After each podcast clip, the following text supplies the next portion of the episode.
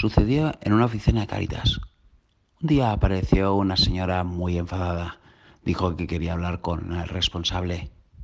Cuando apareció la responsable, esta persona le dijo que se estaban equivocando, que estaban dando comida a personas que no se lo agradecerán, a personas que son de fuera, a personas que no son cristianas, a personas que no lo agradecerán.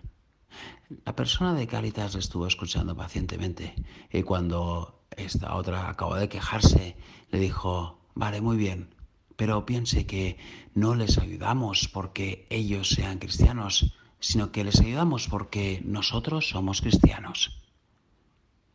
En esta oración vamos a meditar sobre la segunda gran verdad de nuestra vida, después de mi condición de hijo.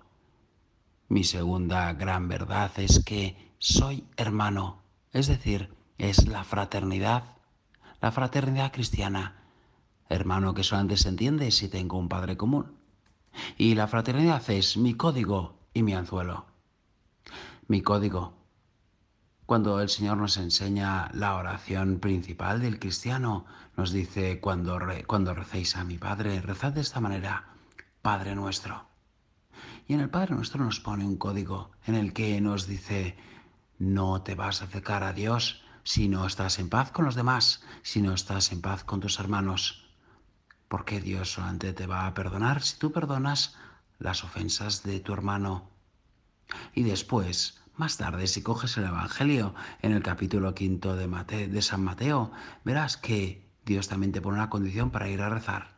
Te dice, por tanto, si vas a colocar una ofrenda ante el altar y en ese momento te acuerdas de que alguien tiene algo contra ti, deja la ofrenda allí, ve a reconciliarte primero con tu hermano y después ve a rezar. Es tu código, es como la ocasión de, acercarte al Señor solamente con los demás. Pero además también es tu anzuelo. Vamos a ver la fraternidad también desde otro ángulo, porque lo primero que verán sobre Dios tus amigos será tu trato fraterno, y los demás se dirán, mira, yo no conozco a Dios, pero este me trata de una forma diferente. Te voy a citar unas palabras de una meditación de San José María que me encantan. Dice esto, tú y yo, nos decía San José María, tú y yo, hijos de Dios, cuando vemos a la gente, tenemos que pensar en las almas y decirnos, he aquí un alma que hay que ayudar, un alma que hay que comprender, un alma con la que hay que convivir un alma que hay que salvar.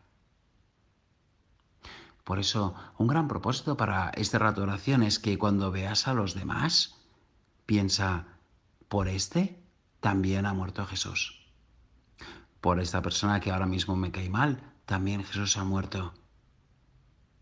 Después piensa también una segunda cosa. La fraternidad crece de dentro hacia afuera. Es ordenada.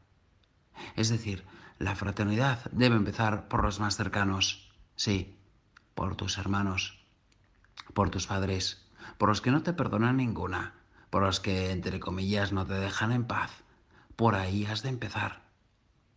¿Por qué siempre cuesta tanto vivir la fraternidad con mi hermano? Con los de fuera, les doy lo que sea, pero con mi hermano, ni agua. ¿Por qué?